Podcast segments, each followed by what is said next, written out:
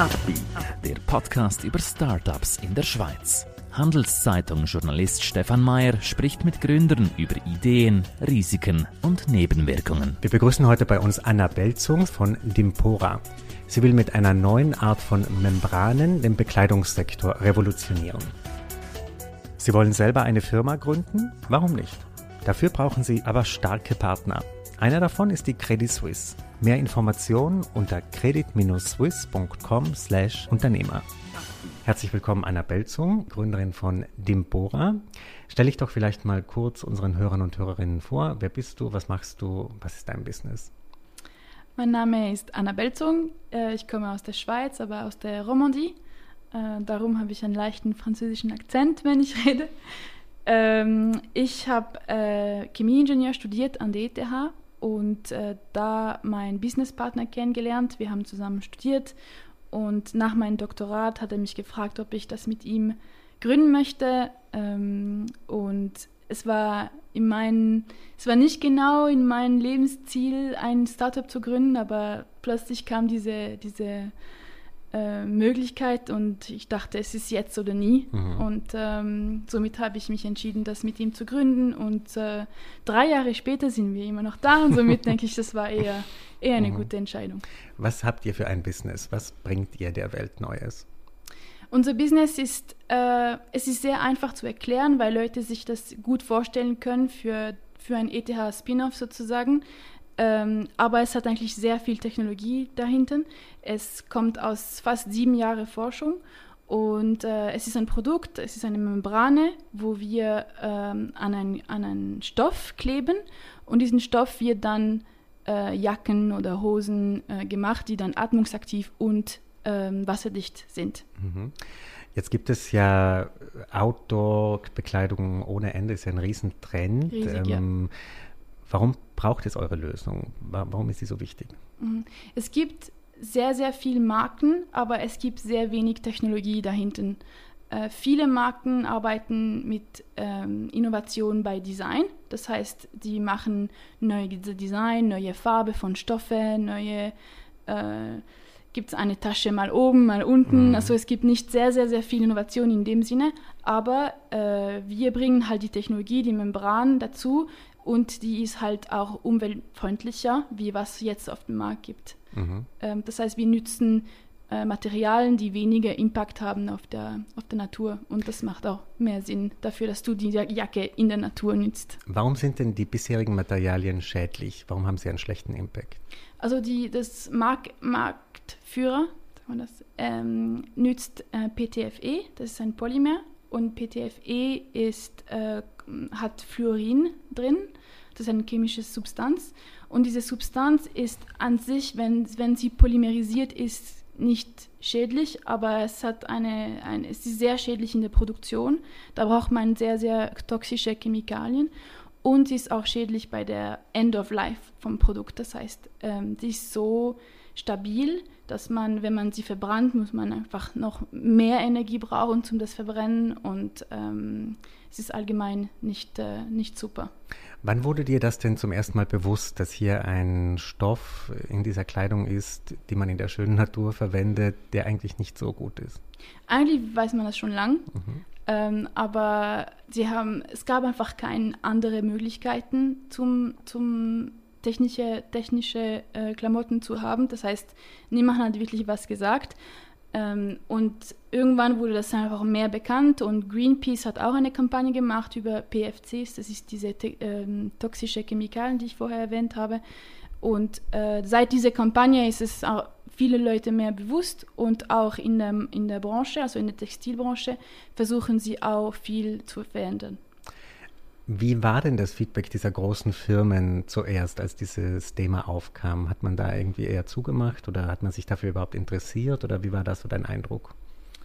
Mein Eindruck ist auch eher jung, würde ich sagen, dafür, dass es so, solche Jacke eigentlich schon über 30 Jahre existieren.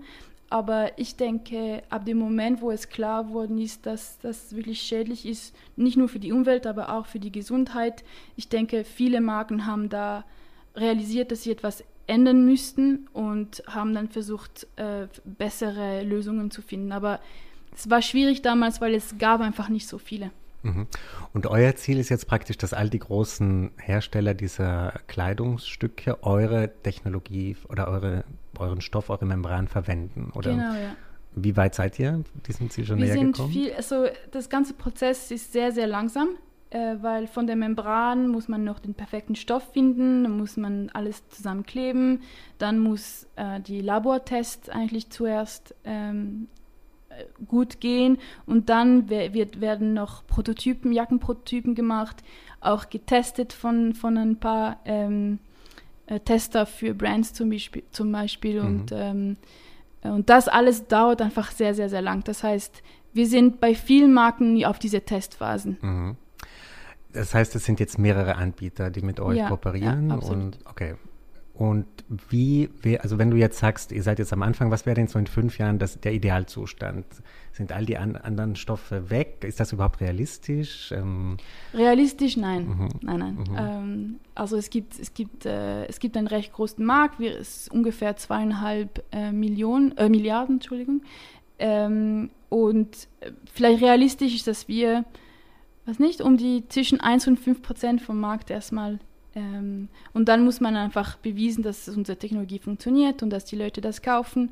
Und natürlich müssen wir jetzt auch zeigen, dass Leute ähm, bereit sind, ein bisschen mehr zu geben, damit es umweltfreundlicher ist. Ähm, äh, das ist immer eine große Sache. Äh, momentan produzieren wir noch in der Schweiz und in Deutschland und dann natürlich ist alles ein bisschen ähm, teurer. mhm. Ähm, das, das ist auch unser großer Challenge, das äh, billiger zu produzieren zu Mhm. lassen. Erklär uns doch noch so ein bisschen detaillierter, in welchem Status das Startup jetzt ist. Also du meintest, ihr seid in dem Punkt am Anfang, ihr müsst so ein bisschen schauen bei den Preisen. Mhm. Was ist denn jetzt so euer, was sind eure Challenges neben der einen, die du genannt hast? Ja, also Challenges sind äh, in der Produktion äh, die Qualität zu erreichen, die man im Lab gesehen hat. Also im Lab funktioniert immer alles schön und gut, und, äh, aber in kleinem Maßstab. Mhm. Und da muss man halt von 20 Zentimeter auf 1,50 Meter gehen und, äh, und davon 10.000, 100.000 Meter produzieren. Ähm, das ist ein großer Challenge, ähm, aber wir sind langsam dran. Also wir, wir, wir sind langsam wirklich froh mit was wir produzieren können. Ähm, zweite Challenge, wie gesagt, ist der Preis. Mhm. Äh, wir wollen, ähm, irgendwann müssen wir leider nach Asien äh, produzieren gehen, weil nur da machen sie die riesigen Volumen, die wir eigentlich äh, erreichen wollen. Aber wir wollen trotzdem eine Europaproduktion behalten für kleinere Volumen, weil wir gesehen haben, es gibt eigentlich viele Kunden, die die europabasiert äh, bleiben wollen. Das heißt, wir, wir hätten dann zwei Arten von Kunden sozusagen. Mhm. Dritte ist äh, also Geld finden, weil bis äh, ein, ein Materialwissenschaft-Startup ist schwierig. Man muss alles von null äh, auf. Äh, es ist nicht das, genau das gleiche wie IT zum Beispiel. Da muss man braucht man also ich, ich will das nicht äh, vereinfachen, aber ähm, es ist für Chemie muss man man braucht ein Labor, man braucht äh, viele Maschinen, man braucht das hat einfach mehr Investment Mhm. dahinter. Und ja, das Geld ist das, das nächste Challenge. Mhm. Also Finanziers, ähm, aber welche Art von Leuten braucht ihr dazu? Also vielleicht auch an Mitarbeitern, an Partnern? Was sind so Leute, die euch jetzt helfen könnten? Neben Ja. Geldgebern. Neben Geld. Ja, also im Team, sicher, wir sind äh, immer am, am Talenten suchen. Ähm, wir haben ein bisschen Glück, weil wir, wir kommen aus der ETH und dann haben wir eigentlich zu, ähm, viele, also zum Beispiel Leute im RD, also im Research and Development, finden wir eigentlich recht einfach. Da kommen einfach Stud- Studenten, die fertig sind mit Studium und äh, einen Job finden wollen und dann hat, also das ist nie das Problem. Problem ist eher, äh, Leute in der Textilbranche zu finden, weil in der Schweiz ist Textilbranche auch nicht riesig. Das heißt, es gibt eher wenig von diesen typischen Profilen. Ähm, das ist eine Schwierigkeit bei uns, aber äh, bis jetzt äh, sind wir froh mit den Leuten, die wir gefunden haben. Und äh, lustigerweise sind wir fast nur Frauen. Äh, mein Mitgründer ist der einzige, Mhm. einzige Mann in der Firma. Mhm. Was ergibt das für eine Dynamik? Würdest du sagen, das ähm, hilft euch? Oder auch wenn ihr nach außen auftretet gegenüber Investoren, schauen die euch anders an? Werdet werdet ihr ernster genommen, weniger ernst genommen? Wie ist deine Erfahrung?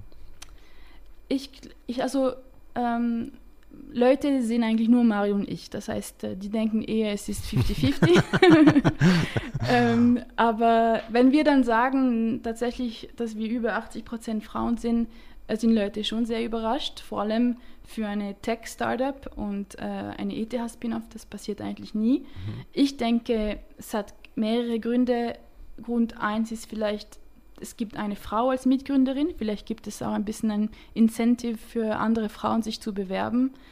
Ähm, zweitens vielleicht die Branche, äh, Textilbranche ähm, oder die Umwelt allgemein, ein Startup, die etwas Gutes für die Umwelt macht, vielleicht motiviert einfach mehr, mhm. mehr Frauen. Mhm. Und dritten, äh, das ist vielleicht meine persönliche Meinung, aber vielleicht äh, bewerben sich Frauen mehr auf Stellen, auf die sie super gut passen ähm, im Vergleich zu Männern. Mhm. Erklär uns noch so ein bisschen deinen Werdegang bis zu der Position, die du heute hast. Was waren so deine Erfahrungen vorher, deine Karriere vorher? Mhm. Also ich habe eigentlich nicht so viel Karriere gemacht vorher. Ich habe nur studiert. Mhm. Ähm, ich habe Bachelor, Master und PhD an der ETH gemacht. Ich habe kurz eine Industrieerfahrung gehabt äh, für meine Masterthesis und da habe ich halt einen großen Konzern gesehen und gesehen, wie das funktioniert und realisiert, oh, oh, nein, das ist wirklich nicht, mhm. das geht nicht für mich. Ähm, aber trotzdem, gerade ein Startup zu gründen, war überhaupt nicht in meine Pläne. Äh, ich hätte eigentlich vielleicht lieber nochmal einen Postdoc gemacht und nochmal ein bisschen akademische Karriere weitergeführt. Ähm, mein, ich bereue es null. Also ich finde die, die Erfahrung super gut. Ich habe mich auch e-, extrem entwickelt. Ich äh, bin, glaube ich, viel selbstsicherer geworden und, ähm, und auch sicher, was ich kann und was ich nicht kann. Und äh, äh, was ich nicht kann, gebe ich dann halt Mario. Mhm. und was ich kann, behalte ich für mich. Mhm. Aber ähm, ja, das hat, mir, das hat mir einen richtigen Boost gegeben. Wie war das denn, als du direkt von der Uni sozusagen gekommen bist mit diesem Thema Finanzierungsrunden, Geld aufnehmen? Wo hast du dir dieses Wissen geholt oder wie, bist ja. du den Investoren gegenübergetreten? Wie war das da? Das war echt sehr, sehr schwierig. Das war eine riesen Learning-Kurve für Mario und für mich. Äh, vor allem in der Verhandlung. Äh, das war nicht einfach, äh, weil die kommen halt immer mit Argumenten wie, es wird immer so gemacht und dann, was, was, was will man sagen, wenn, wenn man jemand so was sagt? Das war, das war immer sehr beeindruckend. Und dann haben wir, machen wir immer alles falsch oder wie geht das? Ähm, aber mit der Zeit haben wir ein bisschen gelernt, wie man konterargumentiert und äh, was, was kommt noch dazu. Und wir haben schlussendlich einen guten Deal, wo wir uns wohlfühlen, äh, gemacht. Aber das Learning is by doing. Mhm. Also dieses Argument, das da gebracht wurde, wir haben das immer schon so gemacht, war das jetzt bezogen auf euren Bereich oder auf wie man eine Finanzierungsrunde macht? Wie man eine Finanzierungsrunde mhm. macht, ja. Also das heißt, die Regeln wurden ganz klar versucht von den ja. Investoren ein bisschen. zu, manchmal zu Recht, manchmal zu Unrecht. Okay. Und wie hast du da Konter gegeben? Also hast du da am Anfang eingeschüchtert? Oder? Ja, sehr. Mhm. Ich sehr. Mhm. Ähm, mit der Zeit, wie gesagt, man, man lernt auch die Investoren auch besser kennen, weil das geht ewig, das Prozess. Äh, die machen zuerst ein paar Calls und dann fängt die Due Diligence an. Das heißt, die checken alles, was wir sagen, ob das richtig stimmt. Die reden mit unseren Kunden, die reden mit unseren Produzenten, die reden mit allen möglichen Leuten. Äh, und dann, wenn sie ready sind zum sagen, okay, wir wollen äh, in, in, euch investieren, dann fangen die, die richtigen ähm, Nego Negotiation also an. Und, äh, und da muss man halt Argumente bringen wie ähm, wir haben das und das und das schon erreicht und wir haben diese Kunden und diesen Kunden überzeugt und wir haben, ähm, äh, aber wir dachten, schlussendlich, wir dachten, es hat ein größeres Gewicht, wie es eigentlich war. Mhm. Für die waren wir einfach ein Early Stage Startup und Early Stage Startup heißt diese Regeln. Und dann war es schwierig für uns, das zu, zu konterargumentieren, mhm. aber irgendwann haben wir uns trotzdem, irgendwann brauchen wir auch Geld. Das mhm. heißt, irgendwann mussten wir auch Ja sagen. Aber ja, das war ein, also ich bin froh, dass wir das hinter uns haben. Hm. Was würdest du denn sagen, müsste sich denn ändern im Umgang mit Early-Stage-Startups, von, auch von Seiten der Investoren? Was wären so ein bisschen Sachen, die die mehr bedenken sollten, auch, auch aus deiner Perspektive, aus mhm. deiner Erfahrung? Ich denke vielleicht realisieren, viele haben nie ein Startup gegründet. Also wir, wir reden mit Leuten, die nie etwas selber gegründet haben oder die meisten nie etwas gegründet haben. Und dann realisieren, die realisieren nicht, dass wir unser ganzen Herzblut und alles drin steckt und wir haben jetzt drei Jahre dran gearbeitet und wir sind da angekommen. Das ist eigentlich schon mega gut und wir haben schon so viele Kunden und so viel erreicht und manchmal denken sie, oh, äh, ja und äh, direkten Sales habt ihr noch nicht oder ihr, ihr, seid, ihr habt noch nicht so viel Geld gesammelt oder und dann, die schauen halt nur die, die Zahlen mhm. und die schauen nicht unbedingt, was alles bis jetzt gemacht wurde. Mhm. Das hat mich ein bisschen genervt. Gehabt. Wenn du selber investieren würdest und äh, zu einem ganz jungen Startup gehen würdest, wie würdest du es machen? Ich glaube, ich würde äh, viel auf das Team. Ähm, ich glaube, ich glaube, die Investoren, die in uns investiert haben, finden unser Produkt cool und die, die, natürlich muss es Sinn machen vom Markt her und so, aber sie haben meistens äh, für Mario und ich investiert. Mhm. Also Early Startup musst du fast nur für das Team äh, schauen. Und ich glaube, ich würde, es muss stimmen, das heißt, ich muss mich gut äh, verstehen mit dem Team und ähm, ich muss ein Produkt sehen weil ich finde, man kann noch viel sagen und, und erzählen und wir wollen auch das und das und das und das machen, aber äh, wenn ich ein Produkt in der Hand habe, das macht, glaube ich, einen sehr großen Unterschied mhm. und das hatten wir. Mhm. ähm, ich glaube, das, das sind die zwei Sachen und dann äh, eventuell, ja, was für andere Märkte gehen könnten für das gleiche Produkt. Mhm. Habt ihr eigentlich viel Konkurrenz in diesem Bereich oder interessiert das gar nicht so viele? Ein sehr, sehr großen Konkurrent, das ist Gore-Tex. Mhm. Ähm, es gibt auch ein paar andere, zum Beispiel Sympatex aus Deutschland. Also es gibt schon ein paar, ja. mhm. aber auch nicht un, also unendliche Marken. Sind das nicht Firmen, die euch früher oder später versuchen könnten zu übernehmen? Oder? Doch, doch. Mhm. ist das der Plan? Oder? Es ist ein Plan, es ist ein sagen Plan. wir das so. Mhm. Aber mhm. äh, jetzt hätten wir jetzt noch keine Lust, das zu verkaufen. Jetzt haben wir, jetzt macht es zu viel Spaß noch. Mhm. Äh, wie ist der, also du warst Studentin, kamst direkt aus der Uni, die ETH hat ja sehr viele Unternehmer, Unternehmerinnen, Junge auch. Ähm, gab es trotzdem Skepsis von deinen Freunden, die gesagt haben, ach, willst du dir nicht lieber eine gemütliche Stelle suchen in einer großen Firma oder war das nicht so? Doch, doch. Mhm. Also bei meinem Kollegenkreis äh, schon. Mhm. Ähm, aber ich glaube, die, die hatten mehr Angst für mich, ähm, dass ich in, der, in dieser ETH-Bubble bleibe. Äh, dass ich äh, Real Life irgendwie so mhm. nicht, äh, nicht sehe und äh, dass ich, weil schlussendlich man macht Bachelor, Master, PhD, man ist schon fast neun Jahre an der ETH und dann sage ich, ich bleibe noch für ein Startup und dann bleiben wir noch mal zwei, drei Jahre an der ETH mhm. und ich meine, das stimmt, das ist schon eine krasse Bubble. Mhm. Aber auf der anderen Seite, ich glaube, ich habe wahrscheinlich mehr gelernt als alle anderen. Du wurdest ja praktisch direkt nach deinem Studienabschluss Chefin. Mhm. Ähm, was bist du für eine Chefin?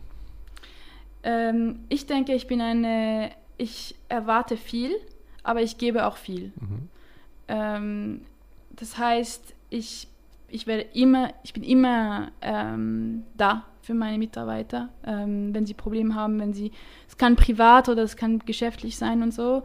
Äh, man kann immer mit mir reden, aber ähm, ich möchte, es muss effizient bleiben und es muss äh, eine gute Stimmung bei der Arbeit äh, mhm. haben und ähm, ich gebe auch viele Chancen, also es ist schon nicht, dass ich jetzt plötzlich. ähm, aber ja, bei mir, äh, so, solange die Beziehung eigentlich gut läuft und ähm, Work-Life-Balance ähm, gut läuft, dann ist eigentlich alles in Ordnung. Mhm. Und wenn es jetzt zu Konflikten kommt, äh, wie ist deine Strategie? Bist du jemand, der sehr systematisch versucht, das zu lösen oder mit ähm, Instinkt oder wie, wie ist deine mhm. mhm. Konfliktlösungsstrategie? Mhm. Also ich war äh, am Anfang eher konfliktscheu. Äh, dann habe ich einen Kurs gemacht äh, von IMD, die Business School in mhm. Lausanne. Äh, und das hat mir eigentlich sehr viel Tools gegeben oder, oder vielleicht die Angst vom Konflikt weg, weggebracht. Und das hat sehr geholfen zum Teil. Zum Glück gibt es auch nicht so viele Konflikte mhm, bisher. Mhm. Äh, aber ich würde das eigentlich äh, jetzt mit, mit mehr, äh, wie heißt es, ich würde einfach es ansprechen äh, und einfach sagen, ist alles in Ordnung? Ich glaube, das ist die erste Frage. Mhm. Was ist los? Ist alles in Ordnung? Mhm. Und nur mit dieser Frage findet man eigentlich viel heraus. Mhm. Erzähl uns doch noch so ein bisschen was über deine Meinung jetzt zur Schweizer Startup-Landschaft. Ähm, findest du das ein inspirierendes Umfeld oder Vielleicht auch so ein bisschen Vergleich Westschweiz, Deutschschweiz. Wie, was sind so deine Eindrücke? Oder würdest du sagen, irgendwo anders wäre es für uns eigentlich besser in Berlin oder in? Ah nein, nein also ich will auf jeden Fall nur in der Schweiz eine mhm. Firma gründen, mhm. weil ich meine, ab dem Moment, wo man äh, aus der eine gute Uni äh, oder Fachhochschule ähm, rauskommt, plus eine gute Idee von Startup haben, dann wird in der Schweiz einfach sehr, sehr viel geholfen, finanziell. Weil ganz am Anfang, was man braucht, ist einfach Geld. Und, ähm, und Geld ohne schon 50 Prozent von deiner Firma zu verkaufen. Und das kriegt man in der Schweiz eigentlich recht. Ich will, ich will nicht einfach sagen, weil mhm. es, es gibt viel. Man muss ein, ein Proposal schreiben, man muss präsentieren gehen, es gibt Pitch-Competitions und so. Aber es gibt tatsächlich viele Lösungen, zum, zum auf solche Geld zu, zu kommen. Und ich glaube, das gibt in anderen, anderen ähm, so Frankreich oder Deutschland nicht so einfach. Mhm. Bist du jemand, der ständig auf so Startup-Events auch ist, der sich vernetzt oder seid ihr eher als Einzelkämpfer unterwegs? Nein, wir vernetzen uns schon. Ähm, ich glaube, ich bin eher, die, lustigerweise ist Mario CEO und ich CTO, aber ich glaube, ich bin eher die soziale äh, Person von uns beide. Ähm, wir gehen schon auf dieses Startup-Event, aber es muss auch ein gutes Gleichgewicht geben, weil irgendwann muss man auch arbeiten. Mhm. Und ich meine, das ist, äh, das ist schön und gut und Kontakte sind, helfen unglaublich, das haben wir auch gelernt, aber äh, auch alle diese ähm, Accelerators für Startup, ich meine, das ist super am Anfang, man lernt viel, aber irgendwann muss man sagen, stopp, weil mhm. es braucht sehr, sehr viel Zeit. Mhm. Und schlussendlich, manchmal kommt man auch gar nicht auf das Geld, Preisgeld am Ende und dann ist die Frage, hat sich das gelohnt? Mhm, mhm, äh, ja, das ist die Frage, die man sich irgendwann stellen muss. Zum Abschluss, du hast vorhin Challenges genannt, die jetzt dein Startup äh, beschäftigen. Was mhm. ist jetzt, jetzt deine größte Challenge im Business? Äh, zu produzieren. Mhm. Das, die Produktion auf Volumen zu bringen, auf Preise, die akzeptabel sind, zu bringen. Das, sind, das, sind jetzt, das ist jetzt der Challenge. Und welche Strategie hast du, um das jetzt zu erreichen? Also triffst du nächste Woche Produzenten oder wie? Ja, jetzt müssen wir äh, eher auf also Qualität äh, schauen und äh, da müssten wir äh, unsere Supply Chain, die jetzt ist, äh, müssen wir wahrscheinlich ein bisschen verbessern. Das heißt, eventuell ein bisschen Geld investieren in den Maschinen, die schon existieren, aber damit es verbessert wird. So. Ähm, und aber und gleichzeitig schauen wir mit, mit, ähm, mit Partnern in Japan jetzt auch. Das heißt, hätten wir irgendwann auch eine asiatische Produktionskette. Ähm, das sind jetzt die richtige jetzt Challenge. Mhm. Ich wünsche dir ganz viel Erfolg bei diesen Herausforderungen Danke und herzlichen Dank, dass du bei uns warst. Danke vielmals. Ein Podcast der Handelszeitung.